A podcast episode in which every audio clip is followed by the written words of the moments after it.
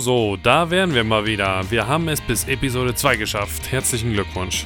Konfettikanone im Jammertal, euer Podcast zu allem, was euer Smile Burn Fanherz so begehrt. Inklusive Bravo Starschnitt-Verlosung am Ende der Folge natürlich und einer Menge versteckter satanistischer Botschaften, falls ihr das Ganze rückwärts abspielt. In dieser Episode machen wir weiter mit unserem jetzt schon legendären Gespräch aus der Mottenkiste und schwafeln darüber, wie es zu unserem letzten Album Morgen anders kam.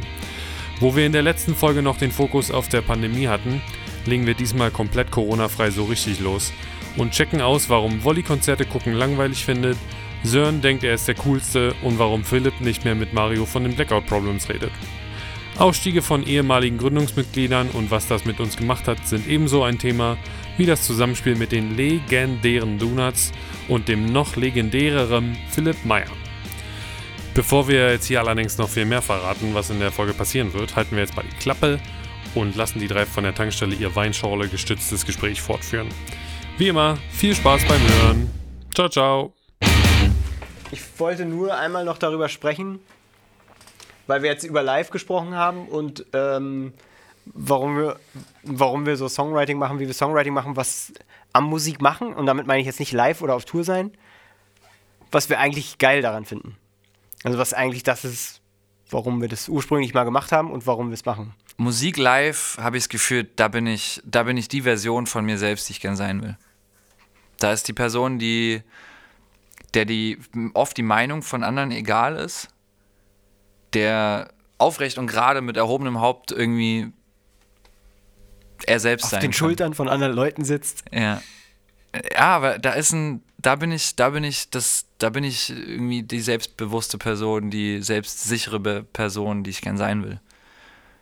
Aber man macht ja nicht Musik immer im Hinblick auf Live. Weiß ich nicht. Ich mache Musik, weil ich irgendwie gerne, ich muss Dinge produzieren. Ich muss, ich brauche einen Output. Ich, ich konsumiere, ist jetzt nicht so, dass ich nichts konsumiere. Ich konsumiere wahnsinnig viel und wahnsinnig gerne, aber ich habe das Gefühl, ich bin, ich habe Wert und ich bin, nutze meine Zeit, die ich als Mensch habe, wertvoll, wenn ich etwas herstelle, wenn ich etwas von nichts erschaffen kann. Und vor allem, wenn das meins ist, wenn das von mir ist, das, weil das, das ist ja irgendwie auch ich. Da bin auch irgendwie ich drin. Und Musik ist ja immer was Emotionales für mich. Und Töne, die auf andere Töne treffen und eine Harmonie erzeugen und dadurch eine Emotion erzeugen, dir irgendwas in dir drin anfängt, irgendwo in Schwingung zu bringen, finde ich, das, das ist ein, das ist ein Wahnsinnsgefühl. Deswegen mm, ja, ist schon fast ein Müssen. Es ist irgendwie so, so oft es nervt, Musik zu machen, wenn es nicht funktioniert, ist trotzdem immer dieses Ding so, ich muss ja auch irgendwie Musik machen. Ich glaube, es ist auch einfach so wirklich, also für mich glaube ich eher und für dich, Sören, äh, für Philipp weniger, weil der sonst auch viel mit Content in Anführungszeichen zu tun hat. Aber für mich ist es vor allen Dingen auch wirklich, ich merke immer, wie das so ein Ausgleich ist zu sonst, was man sonst so macht. Ähm, einerseits ähm, so gern ich mit ihnen zusammen bin, zusammen bin, Familie und Co.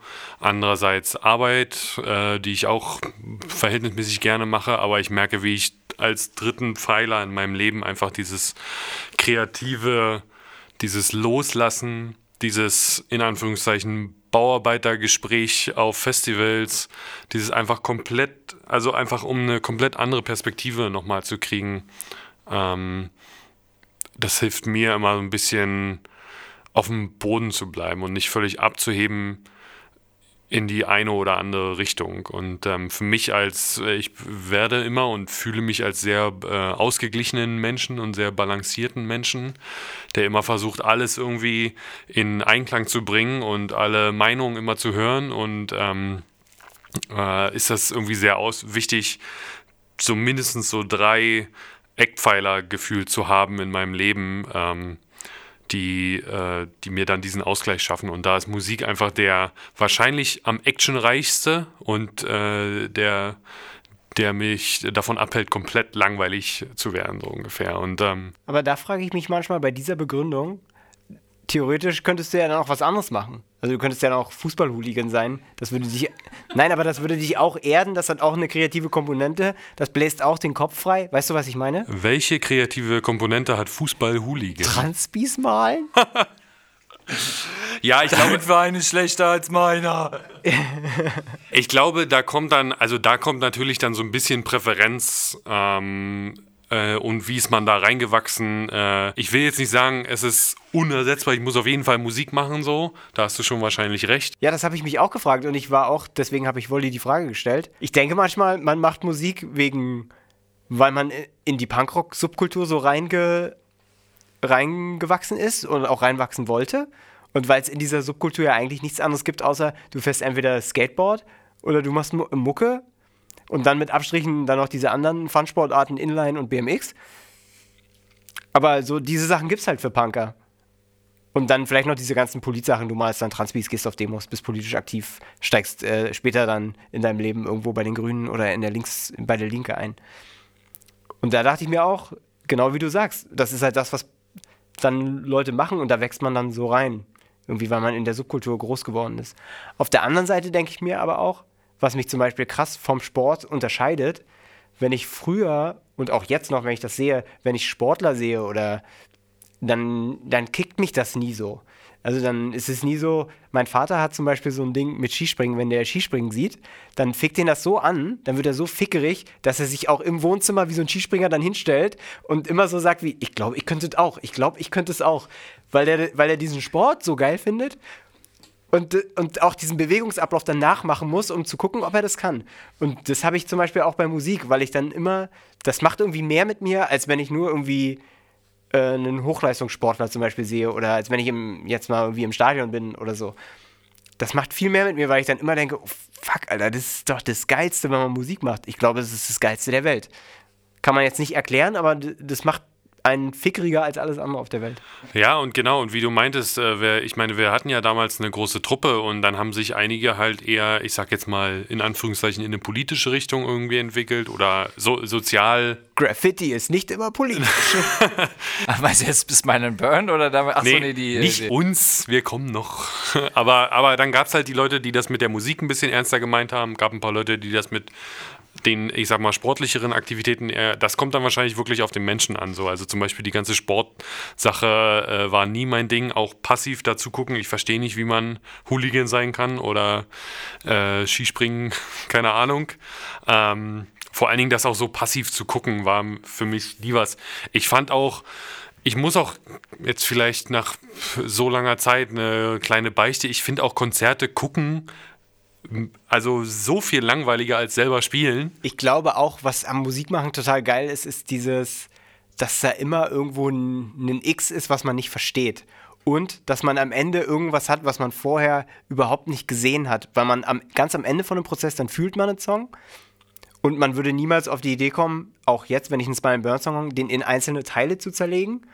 Aber am Ende besteht er ja aus einzelnen Teilen. Und das heißt, da ist immer irgendwie, du bist halt du bist halt mehrere Berufe auf einmal. Du hast die gleiche Befriedigung wie ein Tischler, weil du ein Produkt hast. Also ein Tischler, der einen Tisch aufgebaut hat und denkt, oh, was habe ich für einen geilen Tisch gebaut? Und so bist du auch. Du schreibst was auf deinem Instrument und denkst dir, was habe ich da Geiles geschrieben? Dann ist da immer dieses X, das heißt, du bist dann auch Zauberer. Und live hast du auch diese sportliche Komponente. Das heißt, du hast eigentlich diese ganzen geilen und cool bist du auch noch. Das heißt, du musst dich dann auch nicht schämen für dein Hobby. Der eigentliche halt nicht- Hauptgrund für alles. ist halt nicht so wie Zocken, wo man immer so ein bisschen schüchterner mit umgehen muss. Äh, heutzutage ja nicht mehr, aber früher. Aber du bist halt irgendwie Tischler, Zauberer und Sportler in einem und das ist schon irgendwie geil. Ich glaube, dass, was es halt an den Musik machen hat, auch so, was einen so reizt, ist, dass man nämlich auch gesehen hat, so, ey, das, ich glaube, das könnte ich auch. Und man es halt hingekriegt hat, dass es wirklich dann funktionierte, dass man auch es machen kann und es nicht äh, sofort scheiße war. Und ich finde, das, das reizt halt auch, ne? Weil du, weil man, weil man es machen kann. Aber auch, weil man beides hat. Weil man nie den Moment hat, also man hat, nee, man hat trotzdem immer noch den Moment, dass irgendjemand was spielt. Also wenn ich jetzt eine Band sehe, zum Beispiel Leoniden, dass ich dann trotzdem denke, Alter, was macht der da? Und das auch gar nicht verstehe dann. So geht es mir meistens so mit, mit, mit, äh, mit, mit Samba oder Merengue oder sowas, dass ich check's einfach nicht. Spanische Gitarre. Ja, Alter. ganz im Ernst. Das ist, ich check nicht, wo da, wo man wieder der Ich kapier's einfach nicht. Ich höre das und will immer mitklopfen oder mit. Und ich denke mal so, nö, bist immer falsch. Ich finde auch gut bei spanischer Gitarre, dass die optisch sieht es immer noch aus, als wenn die mit ihrer Hand hoch und runter wedeln, aber man hört einen ganz klaren Rhythmus einfach. Und es ist aber optisch nur so ein Wedeln. Weißt du, das ist so das, was mir am Punkrock halt irgendwann flöten gegangen ist. Diese Faszination von, oh, wie spielt er denn hier diese, dieses typische, diesen, diesen typischen Uptempo-Beat, nur auf X-Beat, so, wie, wie machen die das? Eine Bass, mal Doppelbass, wie spielt das auf der Gitarre so? Das hast du mittlerweile alles entzaubert wahrscheinlich müssen wir jetzt irgendwie mal Samba oder Merengue machen, damit wir uns wieder neue Dinge irgendwie erschließen können. Ist aber auch faszinierend, dass uns das 10 bis 15 Jahre fasziniert hat, oder? oder ja, beschäftigt, beschäftigt hat. So, ey, krass, was macht der da eigentlich? Ist wie so das einfachste Lego-Haus, was man immer wieder auseinander nimmt und wieder neu zusammenbaut und immer wieder denkt, ja, cool, habe ich gut zusammengebaut. Ja, das heißt, Leute, es muss einfach simpler werden. Also gehen wir jetzt zu Duplo zurück und dann ist es auch wieder fresh. Ja, jetzt haben wir so allgemein geredet. Lass uns mal endlich zum Album jetzt was reden. Ach ja, wir wollten ja über das Album reden. Ne? Und vielleicht ganz chronologisch anfangen bei der allerersten Erinnerung, die man an das Album hat. Also wo fängt es jetzt für euch an, der Prozess zum Beispiel? Oder wo ihr das Gefühl hattet wie, ah ja, jetzt geht's wieder los? Also für mich definitiv die erste Session, die wir hatten bei Wolli zu Hause. War das die erste? Mhm. War die Weinschorle-Probe nicht vorher? Die hat ja nicht so richtig gezählt fürs Album. Das war mehr so ein. Der Song ist auf dem Album. Ich weiß, aber das war nicht, nicht so eine, okay, heute setzen wir uns hin und schreiben Songs fürs neue Album, sondern das war damals 2017 Weinschorle, ich besoffen. Wolli, äh, wir beide haben zusammen aufgenommen, du auch, ja. Und das war aber mehr so, ja, jetzt haben wir heute so einen Song. Und ich weiß, dass da war ja Chris noch in der Band. Und Chris fand den echt scheiße, das weiß ich noch. Und ich glaube, Sashi war damals auch noch in der Band. Echt? Und dann wart ihr trotzdem zu zweit proben. Naja, ist jetzt nicht so unwahrscheinlich gewesen. Und ich weiß, dass Chris den auf jeden Fall scheiße fand. Und deswegen äh, für mich, erste Leute, lasst doch mal heute treffen, Songs fürs neue Album schreiben und vor allem, lasst doch mal nicht in den Proberaum gehen, sondern bei jemandem zu Hause. Das haben wir das letzte Mal bei äh, dem Album davor gemacht, bei Good Enough. Bei mir zu Hause und dann waren wir bei Wolli. Das ist für mich so der erste Startpunkt. Für mich war Weinzel auf Schorle immer so, okay, nicht, dass wir jetzt, äh, genau, dass wir, also wir sind, wenn der, der Song, kann man jetzt mal erzählen, der Song heißt Weinschorle, weil wir Weinschorle getrunken haben, während wir ihn geschrieben haben. Und dann so, da, der hieß dann arbeitstitelmäßig so und wir dachten irgendwann so, komm, wir nennen den einfach so. Weil der auch so ein bisschen dann, wir haben es versucht, zu sagen, der passt, äh, der Titel. Und weil Wollys erste Line auch war, ich renn edel durch die Stadt. Die Sören dann falsch verstanden hat. Und umgeschrieben hat. Und einfach umgeschrieben hat, den Text. Ja, was ist die Line jetzt eigentlich? Ähm. Ich kann schweben aus dem Stand. Oh Gott, ja, genau. Ich laufe edel durch die Stadt. Ja. Aber der Rest der Zeile, der auch von mir ist, glaube ich, äh, ist, glaube ich, noch. Äh Kommt und schaut mich alle an. Hab die Welt doch schon verstanden. Das kam aber von dir dann. Lass mich einfach vorne ran, war dann. Wieder Wolli. Ich glaube, der war dann von mir. Ah. Da hat sich die GEMA-Aufteilung bei Weinschorle auf jeden Fall gelohnt. Wo ist denn dieser Zettel? Müssen wir die Handschrift entziffern. Ich, ich habe das, äh, genau, ich habe das auf so kleine Zettel aufgeschrieben. Also für mich ist das so der Albumanfang. Ja, ich gebe zu, das war dann vielleicht vor irgendwas, aber das war nach dem letzten Album. Genau, Weinschorle war dann auch der erste, den wir äh, auf Deutsch mit Layout eingesungen haben. Ähm, wir beide zusammen. Und das war, da, da weiß ich noch, dass ich gemeint habe, ich würde es gerne mal auf Deutsch probieren. Ich habe wirklich auch einen anderen Zeitpunkt, als ich mir, die, als ich mir das überlegt habe, weil ich, ich dachte, für mich war der erste Moment, wo es losging, in diesem Zeitraum, wo Chris ausgestiegen ist. Also entweder also an dem Tag oder kurz danach gefühlt, weil der Bruch halt so hart war. Und der Bruch dann halt so war, sofort auch wie, naja, Chris hat gesagt, ey Leute, ich glaube, äh, für mich ist jetzt hier so Ende der Fahnenstange. Und ab dem Moment, wo ich gemerkt habe, ihr sagt das nicht, war so wie, okay, na, wenn es weitergeht, dann, mm, dann brauchen wir was Neues zu dritt halt. Und zwar so schnell wie möglich eigentlich. Und da war dann für mich klar, wir müssen sofort anfangen, so schnell wie möglich anfangen, an einem Projekt zu arbeiten. Da ist wieder dieses Projekt, wie du es vorhin gesagt hast. Sonst, äh, sonst zerbricht es irgendwie. Und ich habe auch eher das Gefühl gehabt, dass alle Konzerte, die wir dann gespielt haben, ähm, coole, also es waren ja coole, emotional coole Erlebnisse, aber das war so ein bisschen, na, wir haben die Konzerte gespielt und es war geil. Aber was gezählt hat, was uns zusammengehalten hat zu dritt, war, dass wir beschlossen haben, einfach ein neues Album zu machen. Oder, naja, nicht beschlossen haben, aber irgendwie waren wir ja trotzdem zusammen. Das heißt, das war die einzig logische Konsequenz. Naja, also irgendwie ist ein neues Album immer für mich die Konsequenz. Also, weißt du, ja. was ich meine? So, also, für mich war, als Chris sagte, so, dass, die, dass es hier, was hat, wie hat er es gesagt?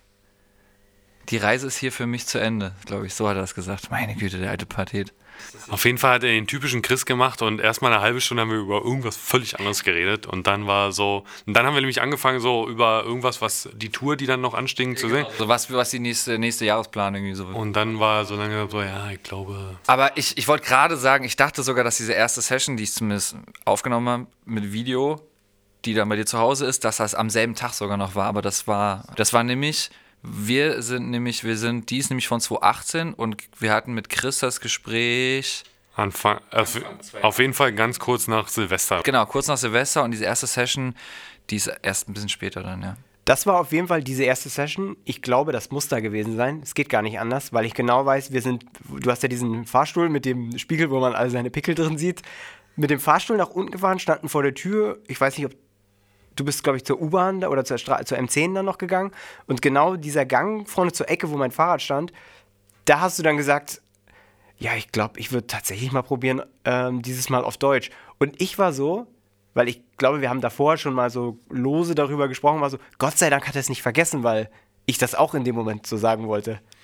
Und dann haben wir aber sehr lange vergessen, dass Wolli in dem Moment ja oben in seinem Zimmer war, weil wir gerade von Wolli kamen.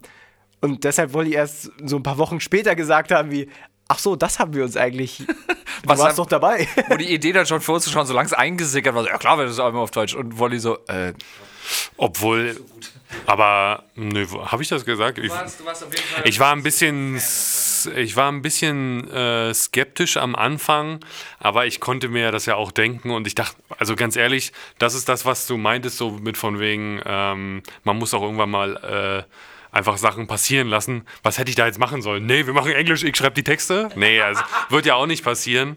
Äh, insofern ähm, bin ich da eher, da bin ich dann eher Fan von, äh, dass äh, wir wollen am Ende irgendwie was erschaffen, was irgendwie cool ist. Und da werde ich mich jetzt nicht in den Weg stellen und sagen, nee, nee, nee, hier, ihr schreibt jetzt schön weiter auf Spanisch, so ungefähr.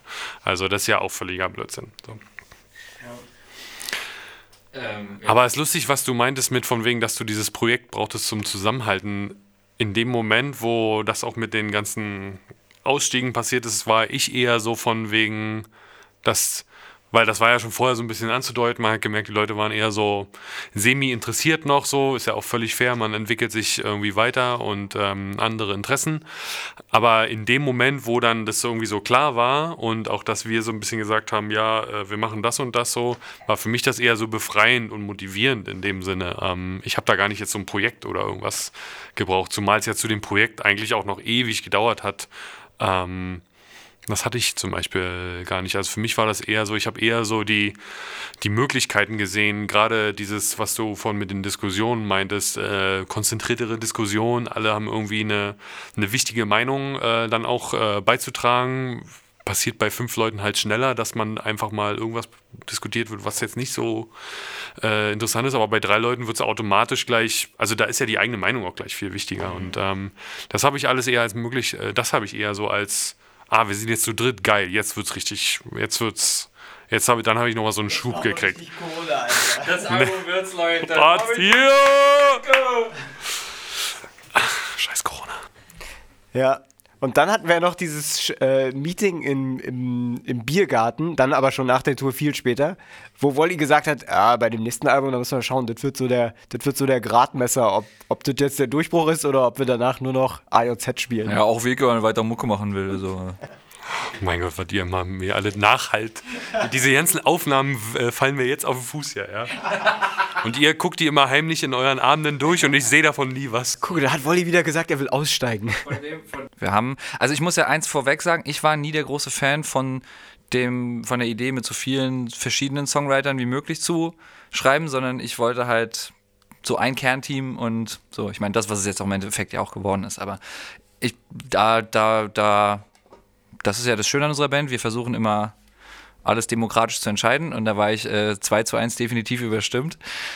Äh, und genau, Sören und ich, wir waren dann bei Jojo von Milliarden zu Hause. Und es war aber eigentlich weniger am Anfang noch eine Idee, dass wir mit ihm Songs schreiben, sondern wir beide wollten uns äh, mal so von so einem richtigen Crack Logic erklären lassen, was dann komplett ausgeartet ist, weil Jojo halt einfach irgendwann durchgedreht ist. Und wir haben dann drei Songs wildeste also das ist, also das ist ja wirklich völlige musikalische Anarchie zusammengeschustert oder dem Synonym Messerschmidt, Frau Messerschmidt oder so. Es war, es war, es war wirklich super geil, weil eigentlich unser Ziel war nur, eigentlich unser Gap zu dir zu schließen, weil du mit Cubase das alles ja schon konntest und Philipp und ich waren so, ah, Wolli ist immer so geil und der, der sitzt da immer dran, aber wir müssen ihn ja auch irgendwann sein Instrument mal spielen lassen. Das heißt, wir müssen auch uns mit Sequencern so auskennen. Vor allem das Geile ist, ich meine, Cubase, ich weiß, wie man recordet und eine neue Spur anlegt, das, das ist es dann auch schon wieder. Ja, zehn, zehn Sachen mehr als ich. Und wir waren dann so, ah fuck, Alter, wie macht man das alles? Äh, Jojo soll uns das mal alles erklären. Und Johannes hat wirklich uns alles erklärt, aber dabei halt immer Songs geschrieben. Hat dann immer gesagt, ja, also für so eine richtig geile Hintergrundfläche, ne? Dann nehme ich hier das Plugin, das heißt irgendwie African Singers oder so. Und dann lege ich da einen richtig fetten Distortion drauf. Und dann klingt es halt wie so, ein, so eine Fläche, so eine Synthesizer-Fläche. und es, also es klingt wirklich so. Und dann, und dann haben wir das Projekt, weil wir wirklich dann drei Songs nach drei Dates hatten, das Projekt Messerliebe genannt. Ich glaube auch, ich frage mich, ob, ob, ich, ob wir Wolli die Songs vorher zeigen oder er sie erst zum ersten Mal dann in dieser Doku hört. Vielleicht nehmen wir die auch einfach als Soundtrack für die gesamte Doku immer mal wieder. Ich habe super viel gelernt, auf jeden Fall. Ähm, da, wie man Logic benutzt und dass man wirklich einfach das, was Finn Kliman sagt, auch in der, Do in der Doku oder in einem seiner YouTube-Videos, dass es wirklich okay ist, wenn man einfach so lange irgendwas klickt, bis es irgendwie gut für einen klingt. Und da, das habe ich bei Jojo gelernt, weil der macht ja wirklich total coole Sachen. Also der produziert ja auch Hörbücher und was er für Milliarden macht, ist ja auch großartig, ne? Und der ist da aber auch so komplette Anarchie und total hektisch und super schnell und nimmt meistens auch das erste oder das zweite Angebot, was er so hat an Lines und den ersten oder zweiten Take und dann immer weiter. Das ist vor allen Dingen lustig, wenn ich dran denke, wo ich bei Milliarden mal meinen kurzen Schlagzeug-Gig äh, hatte. Wo wir alle. Wo wir alle übrigens mal drin waren. Jetzt können wir es ja mal äh, endlich hier in die Öffentlichkeit bringen. Wir waren ja vor Findern und Philipp. Also die Baseline zu äh, Friedrichsdorf habe ich ja geschrieben. Nee, aber wo, wo wir damals nämlich auch so ein bisschen Demos und so aufgenommen haben und gefühlt Jojo, glaube ich, das noch, weiß ich nicht, ich glaube, der wusste das nicht alles und da habe ich das nämlich auch schon dann alles gemacht und wir haben, bevor wir bei, wir waren bei Flo Novak ja die Demo aufnehmen und davor haben wir alles im Proberaum einmal aufgenommen, weil Flo Novak auch schon meinte, wenn, wenn wir, weil wir hatten natürlich, es gab natürlich kein Geld und äh, so schnell wie möglich, dann meinte Flo Novak, naja, ihr könnt den Bass ja schon vorher alles aufnehmen, die I-Spur, weil das ist ja wurscht, wo man das macht. Und dann haben wir komplett die Songs alle einmal komplett vorproduziert äh, im Proberaum und dann haben wir es bei ähm, Flo nochmal gemacht, haben festgestellt, der Bass war falsch eingespielt. Dann haben wir den Bass nochmal neu programmiert per MIDI. Bitte jetzt an der Stelle in der Doku für eine Sekunde die erste Milliarden-Demo einspielen. Die ist echt die inoffiziell, das inoffiziellste Stück Musik überhaupt. Ja. Aber ähm, ja, lustig, dass. Äh, nee, da war ich äh, leider nicht dabei. Ich habe gehört, das waren sehr crazy Sessions auf jeden Fall. Ja. Aber du hattest ja deine, dafür deine Privatsession mit Mario. Richtig unangenehm war ja auch dieser Moment. Also nicht nur, dass ich das halt auch für mich dann auch annehmen musste, dass ich der störende Faktor in dem Moment bin, ähm, wo es dann darum ging, äh, wo dann, wo Wolli dann so langsam versucht hat, so sehr diplomatisch wie er halt ist, zu sagen, so ob dann, ob, ob ich mir vorstellen kann, dass, dass er halt mit Mario alleine reingeht. Und ich in dem Moment schon genau wusste, dass Sören denkt, dass er auch nicht äh, an dem Tag kommen soll. Und ich wusste aber, es geht hier nur um mich. Und ich dachte mir so, oh, ist das cringy gerade, können wir jetzt einfach. Und dann meinte Wolli Sören so, naja, also ich, also ich würde ja eigentlich auch gerne kommen. Und Wolli dann so, naja, okay, um es anders zu sagen, ähm, Philipp, könntest du dann wegbleiben? Und ich dachte mir so, oh Gott sei Dank sagt das, aber es tut trotzdem weh.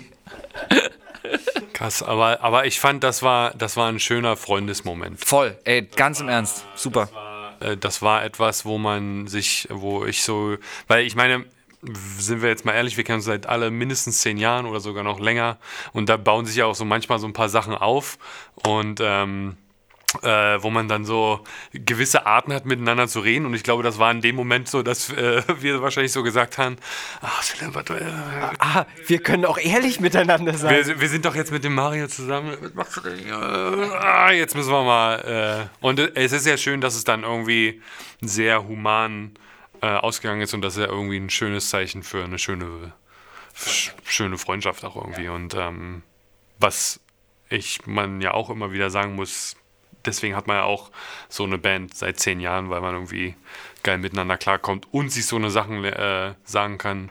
sowas irgendwie lernen kann. Ich habe ja auch mega viel über mich dann äh, gelernt und sowas alles. Und das, das, da haben wir, sag ich mal, neben diesem ganzen Musik- und Kreativsein, sind wir mal ehrlich, man lernt ja auch mega viel über sich so. Und äh, ich glaube, dieses in der Band sein, nicht nur in Smile and Burn, aber in allen Bands, hat mich als Mensch ja auch so am meisten ähm, wie sagt man, geformt. Neben diesen zwei Sessions hatten wir, glaube ich, neben, also abgesehen jetzt von der Studioproduktion des Albums, drei weitere Sessions. Das ist einmal waren Philipp und ich bei Elmar. Dann haben Philipp und ich mit Benny zubetoniert den Text gemacht. Und, dann war ja die Donuts, Aber auf mein Anraten.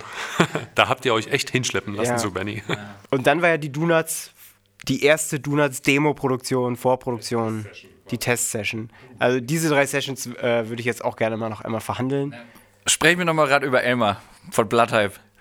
Den Und wir, mit einem Zahn, das weiß ich noch. mit einem Zahn? Ja, der hatte so einen Kuchenzahn, der so hier vor steht so. Wirklich? Der Hund, der, der Mops. Ach, der Hund. Ich dachte, du meinst Elmar. Also Elmar hat ja nur einen Zahn, wie wir wissen. Du bist übrigens der Einzige, den ich kenne, der das sowas Kuchenzahn nennt. Äh, ich- Kuchen. Ja, das hat meine Oma mal gucken, wenn ein Zahn vorsteht. Ja, Naja. Ähm, ja, wir waren bei Elmar. Ähm, du warst ja schon einmal, du warst einmal alleine schon mal da, hast ihm Demos gezeigt und ich bin dann irgendwann beim zweiten Mal bin ich sogar dann mitgekommen. Und äh, oh, ich kann so, ich hasse sowas ja, ne? Wenn du Leuten so rohe Proberaumaufnahmen zeigst, oft dann auch noch ohne Gesang und dann präsent. Ich kann ja nicht mal, ich kann, ich kann ja nicht mal Leuten meine, dieses fertige Album easy zeigen, so. Und dann hockt da so jemand, der halt wirklich ein Top-Musiker ist und dem zeigst du diese Demos und zum Glück hat er die natürlich auch total geil positiv angenommen und sich angehört. Bei Elmar, bei Elmar, es war so ein bisschen mehr wie Jojo. Man hat so das Gefühl, da sind also Elmar und Jojo, die in ihrem Leben schon mal Kokain genommen haben. Und, und wir, die wir es noch nie genommen haben. Und die sind beide so krass euphorisch. Also die beide sind halt das, was man auch in so einem, was man aus allen Album-Dokus auch kennt. Euphorische Produzenten, die sagen, ja, dann machen wir doch das. Und hier, Alter, muss doch so ein tierisch fetter Beat und dann das ist ba, ba, ba. Und dann warte, da spiele ich noch ein und rennt so von einem Instrument zum nächsten. Heftige Energiebündel auch. Und, wenn man, voll. und wenn man uns dagegen dann äh, so Gegenschnitt im Proberaum sieht, entspannt, locker, Wolli äh, tippt irgendwas ein im, im Cubase, dann nimmt er sich mal einen Bass, spielt eine Bassline an, dann guckt er mal rüber, Philipp und ich sitzen uns gegenüber. So er steht mit seinem Rubberneck äh, über, über dem Handy gebeugt da. Aber das, ähm, ja, das, hab- das liebe ich dann auch bei solchen Leuten, dass die so euphorisch sind, weil die dann manchmal auch so Mitzieheffekte haben. Ja, und Elmar hat das auch. Voll, der, also wirklich, also begeisterungsmäßig super. Wir sind ja bei ihm dann mit einer, mit einer Abtempo-Nummer haben wir dann probiert. Das war auch eines der, also ich möchte seit der Demo, seit unserer ersten Demo damals, äh, ist das nach zehn Jahren dann das erste Mal, dass wir wirklich versucht haben, einen richtigen Abtempo-Song Ja. wieder zu machen so.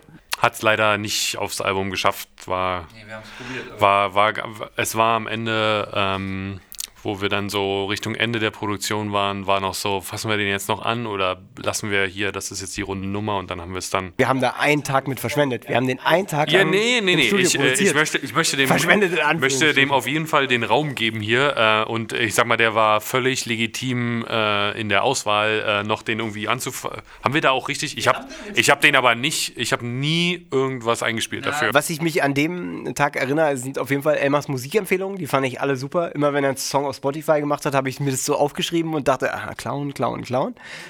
Und was ich auch richtig cool fand, ist, wir haben ja da versucht, ähm, Lyrics auch aufzunehmen, Layout-Lyrics. Und dass Elmar das komplett unpeinlich war, deutsche Layout-Lyrics, auch geklaute Layout-Lyrics, weil das war so Abtempo und das hat so geil gepasst auf Frieda und die Bomben von Turbostart featuring Beatsex. Und dann haben wir einfach eins zu eins und er hat einfach nur so ein bisschen, fehlt dem, die Line war, fehlt dem Zweifel doch schon wieder Zweck. Warte mal, was ist das im Original? Ach, das Meister hat doch schon so einen Scheißhund aufgeleckt und er hat einfach eins zu eins irgend so eine andere Line gemacht, die irgendwie philosophisch war und aber auch ganz klar und deutlich, so wie wir es niemals machen würden. Nee, sing mal, fehlt dem Zweifel doch schon wieder Zweck. Und es war cringy, aber ich habe ihn gleichzeitig auch dafür bewundert, dass er einfach das so raushaut. Man nimmt auf jeden Fall immer viel mit einfach, wenn man mit anderen Leuten. Man sitzt die meiste Zeit da und hört zu oder macht Witze mit dem Hund, aber am Ende, so eine Woche später, merkt man, man hat doch eigentlich echt viel mitgenommen. Ja, aber mir fällt das häufig aber auch, also ich, die, die Leute sind halt aber auch so krass schnell. Immer. Und dann, ich, ich habe häufig das Gefühl, ich komme gar nicht hinterher, sondern kann nur sagen so, das ist geil und das ist geil und das ist geil. Und ich habe absolut keine Ahnung, was ich jetzt hier machen soll. Und ich bin häufig dann, vor allem bei diesen Sessions, immer leider in dieser prekären Lage, dass ich halt auch noch der Sänger bin und dann, ich kann so schnell nicht texten. Beziehungsweise, ich kann Layout, Bullshit-Texte mir zusammenhacken, aber die sind dann halt auch einfach echt beschissen und dann fühlt man es halt auch nicht, ne? Das ist schwierig. Ja, aber ich, äh, wie ihr meintet, so, ich finde, also einerseits diese Energiebündel und auch nicht aufgeben, wenn eine Aufnahme jetzt irgendwie scheiße ist und sowas, äh, finde das immer sehr bewundernswert. Wir haben letztens über so Leute, die das eher so fühlen, dieses Musik machen und das wirklich den ganzen Tag auch machen können. Ich weiß ja gar nicht, ob ich den ganzen Tag Berufsmusiker sein könnte, so ungefähr. Und äh, ich finde das immer sehr inspirierend, dann solche Leute zu sehen, die dir die ganze Zeit Ideen um den Kopf werfen und dann nicht aufgeben und dann alles Mögliche ausprobieren. Und das finde ich äh, sehr bewundernswert. Ähm, ja. So, sollen wir was zu Benny sagen? Zu, der, zu dem. Nein.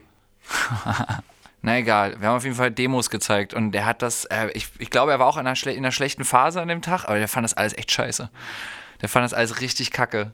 Also er kam mit dem Revolverheld. Die Revolverheld-Keule, muss man sagen. Keule, ja. Ähm, er meinte auch so, ich glaube, ihr braucht hier mal ganz dringend Gegenwind.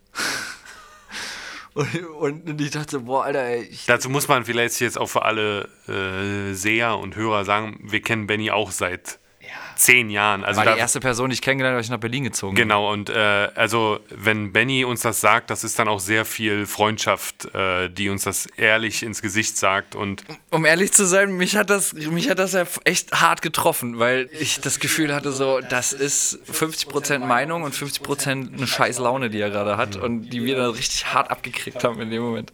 Obwohl, kurz eine Stunde zurückgespult, wo Philipp gesagt hat, ja, dann, äh, wenn du eine Meinung hast, dann steh auch leidenschaftlich dafür und fordere mich, und forder mich heraus.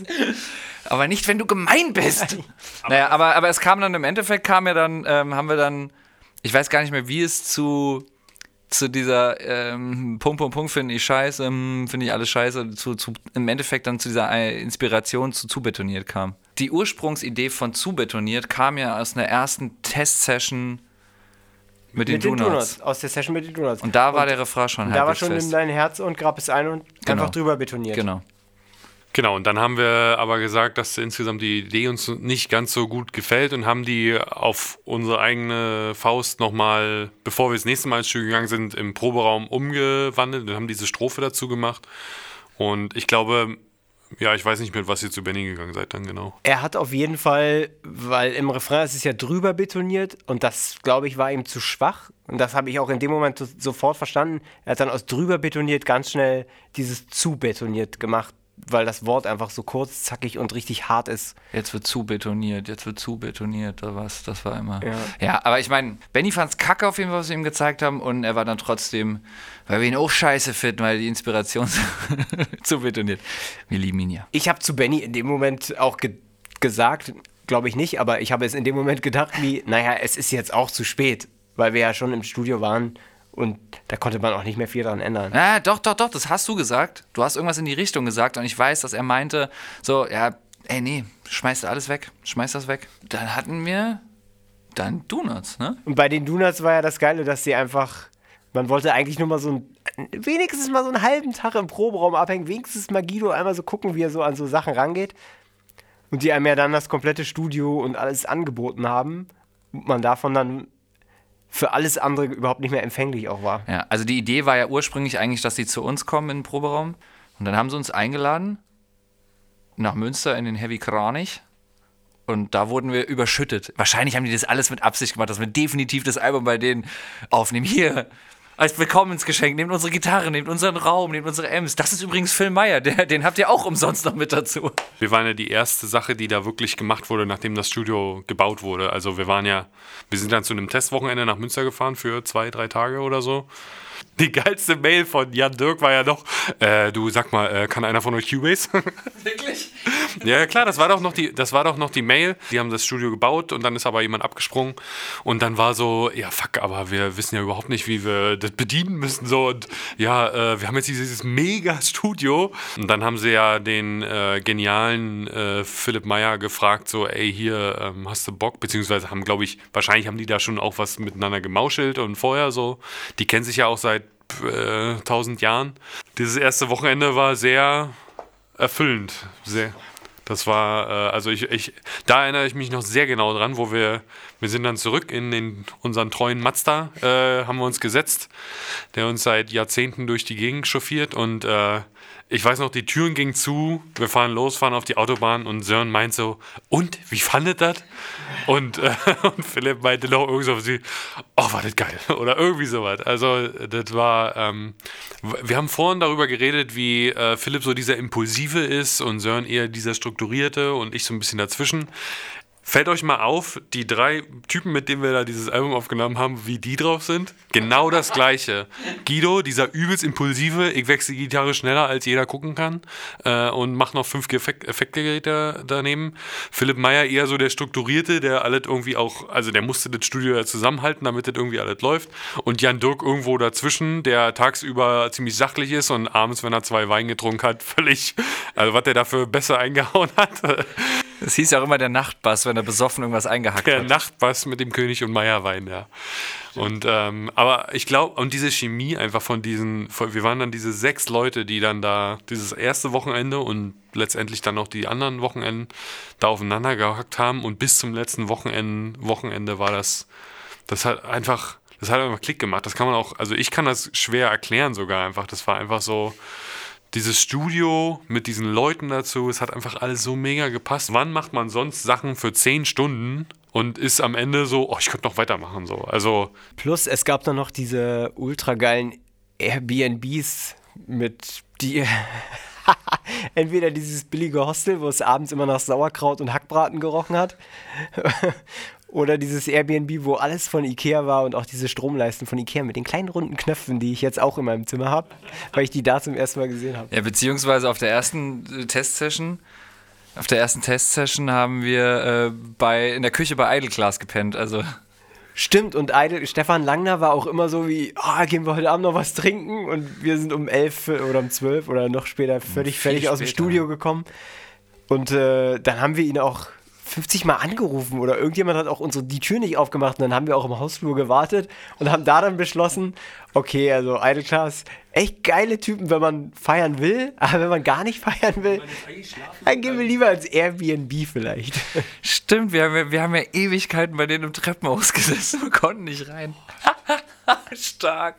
Wir haben auch jede Session haben wir auch beendet oder beziehungsweise jede Session wurde beendet mit der Frage von Guido, na, habt ihr jetzt Bock noch jetzt fünf Stunden nach Hause zu fahren? Wobei, man muss ja auch dazu sagen, Guido war eigentlich der härteste, weil der ist nämlich auch nicht natürlich jeden Abend nach Ebenbüren die Stunde gefahren oder was das ist, sondern hat auf so einem Feldbett im Studio geschlafen. Nein, auf seiner Angelliege. Ich meine, du hast die liebe Liga auch noch Probe gelegen und meintest auch noch so, oh, der liegt sich auch richtig gut. Der hat ja auch so einen Salat gemacht, wo er einfach roh, einfach nur rohes Gemüse, rein, rohen Brokkoli reingedonnert hat, fünf Knoblauchzehen roh und hat das dann so rein, sich reingezimmert und also ich, ich habe noch, ich hab noch zwei, zwei, noch zwei Sachen für, warum ich glaube, warum auch die Chemie so wahnsinnig gut war, aber ich warte erstmal, was Sören jetzt hier noch als nächstes. Nee, sag die bitte. definitiv die, die Leidenschaft zu äh, ähm, Kein Pardon, den Happe Kerkeling-Film. Es ging ja so weit, dass Wolli dann irgendwann angefangen hat, einen, einen eigenen Remix an Best-of-Sprüchen samt Plus Limp Bizkit untergelegt, warum auch immer. Ich weiß gar nicht mehr, wie wir da. Ding, Ja. Es war ein Running Gag. genau. Wenn da lauter Leute, die in den 90ern groß geworden sind, Man musste auch, also, ich, also wir haben das ja sehr diszipliniert durchgeackert alles, mit sehr langen Schichten. Es wurde aber auch mal so die ein oder andere Stunde fast dann auf lustigen Musikvideos oder äh, hier die Ursonate oder wie sie heißt. Äh, und, ne, und wir haben halt alle gezockt, ne? Das war auf jeden Fall auch so ein Ding, was uns alle verbunden hat, dass wir ständig irgendwie am Zocken waren. Ich war total erstaunt, weil ich die ganze Zeit im Kopf hatte, weil Guido mich irgendwann gefragt hat, äh, bist du eigentlich auch so ein Zocker? Und ich dann so meinte, naja, ich hab lange nicht, aber hier Halo finde ich schon richtig geil. Und, aber ich dann irgendwo eine Aufnahme gesehen habe, wo auch Guido gezockt hat. Ja, ja, der hat und auch einmal Und ich dann dachte wie, äh, what, der hat uns doch verarscht, Alter, er zockt doch auch einfach. Jetzt mal wieder zurück zum Künstlerischen. Was äh, ist das, was euch künstlerisch an Jan Dirk und Guido und vielleicht auch Phil Meyer gefallen hat? Also, ne, abgesehen erstmal von der menschlichen Komponente. Ähm, also am einfachsten fällt es mir natürlich zu sagen, Guido ist natürlich einfach, ähm, ich glaube, der ist verrückt. Und ich glaube, das ähm, spiegelt sich auch in der Art und Weise, wie er Musik macht wieder, weil das, also der ist so, da kommst du überhaupt nicht hinterher, so schnell wie der denkt, um irgendwo eine Melodie anzubieten und davon zehn, dann noch eine Idee da, dann noch ein Sound, dann noch ein Amp und, und alles, also allein, dass er, also es war schon auch ein Running Gag, dass er einfach irgendwann nicht mehr wusste, wann er, wo, welches Kabel in das Effektgerät rein, ins Effekt er wusste irgendwann nicht mehr, wo welches Kabel in das Effektgerät rein muss, also wo Eingang und wo Ausgang ist und halt ihm jedes Mal irgendjemand was umkabeln musste. Er ist eigentlich so, ich habe eine Idee und dann muss man ihm schnell eine Gitarre reichen und irgendwas drücken und dann hat er eingespielt. So. Guido und Jan Dirk ergänzen sich halt sehr gut. Jan Dirk ist halt so eine ganz solide Nummer und der ist halt, der macht einen Bass-Shootout, dann hat er da fünf Bässe stehen im Halbkreis, dann spielt er jeden eine halbe Minute an, dann sagt er, das ist der geilste Sound und das ist er dann auch. Erstens kauft man ihm das ab und zweitens hört man es auch. Also weiß nicht, Du was hast jetzt- das gehört? Ich habe da nichts mehr gehört, als er dann irgendwann da, ja, hier und da ist noch ein bisschen was und Phil Meyer und Jan Dirk hängen schon mit dem halben Ohr nur noch vor diesem äh, Monitorboxe und sagen so, ja, hier, oh, der Basssound, da geht's richtig ab und ich so, pff, ja, okay, ich spiele Halo. Aber ich, ich finde das so solide und dann spielt er so Bass und hat dann so eine halbe Stunde rumprobiert und hat dann eine Line, die, die dann auch geil ist. Also wo man dann auch gar nichts, gar nichts dran zu verändern hat. Und wir hatten ja auch am Anfang die Situation, dass wir sehr lange überlegt haben, wer den Bass einspielt. Und weder, und weder Philipp noch ich eigentlich so richtig waren, also so richtig hundertprozentig Bock hatten auf Bass einspielen und wir die ganze Zeit überlegt haben, na, können wir uns das uns leisten, Jan Dirk zu fragen, ob er Bass einspielen will oder nicht? Oder sollen wir es selber machen? Und dann Jan Dirk direkt bei der ersten Session gesagt hat, äh, Leute, ich will mich ja jetzt nicht so reindrängen in diese ganze Produktion, aber ich würde echt gerne, ganz gerne Bass spielen, mal hier und da, wenn es geht. Und wir waren dann so, ja, naja, also, naja, wenn du unbedingt willst, naja gut, dann spiel halt mal Bass ein.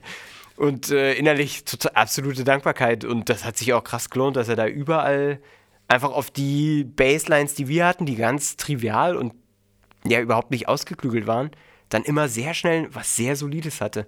Und Guido auf der anderen Seite, dieser komplett verrückte, crazy Typ, der eigentlich, wo man den Eindruck hatte, er weiß manchmal selber nicht, was er da macht, aber man hat sich dann einfach was ausgewählt und hat gesagt, halt, nochmal 10 Sekunden zurückgespult, genau das finden wir cool. Und dann hat er das genauso auch gemacht. Und dann noch den Amp und den Amp und äh, das hat sich super ergänzt, finde ich. Was ich, was ich so an, wann, was ich so wahnsinnig toll an Phil Meyer fand, ist mal abgesehen davon, dass der ein, also ich glaube, ich habe noch nie jemanden so einen schnellen Sound-Engineer irgendwo gesehen. Also wie schnell er die Sachen zusammengebastelt hat oder irgendwas nochmal irgendwo angestellt hat oder verkabelt, wie auch immer. Wahnsinnig fix. Ähm, was ich toll fand, ist, wenn ich singe, wenn ich einsingen muss, dann ist häufig die Erfahrung, dass du einen Take singst und wartest so auf Feedback, weil ich kann mich auch hinstellen und sagen so, nee, das ist genau so, so muss es sein und so, aber so ist es ja nicht. Und ich fand es total geil, wie, äh, wie Phil, also wie der halt auch inhaltlich mitgedacht hat, wie man Sachen singen könnte oder wie man es noch probieren könnte oder was auch immer. Und es war ein ganz tolles, ein ganz tolles, ich, also keine Ahnung, warum ich es so nennen will, aber ich habe mich da so menschlich so ganz krass ge- aufgefangen gefühlt.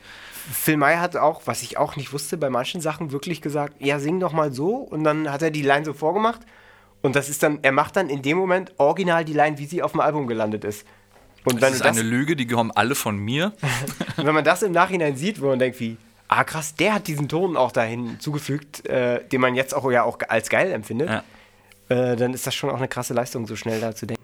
Ich finde Phil Meyer als, der war jetzt, also äh, der war hauptberuflich, sage ich mal, da der Engineer, aber der hat auch so viel gemacht für dieses Gesamtkonstrukt von Album. Der hat auch ganz oft so Sachen gesagt wie, was ist denn jetzt die Gesamt das Gesamtbild von dem Song oder äh, teilweise von dem Text so uns die ganze Zeit so Fragen gestellt, wo wir uns selber dann erstmal Gedanken machen mussten, ja stimmt, äh, was wollen wir denn jetzt hier eigentlich äh, irgendwie transportieren und äh, das fand ich zum Beispiel bei was das kam, glaube ich, natürlich auch durch den Wechsel auf Deutsch so ein bisschen, dass das für alle zugänglicher war.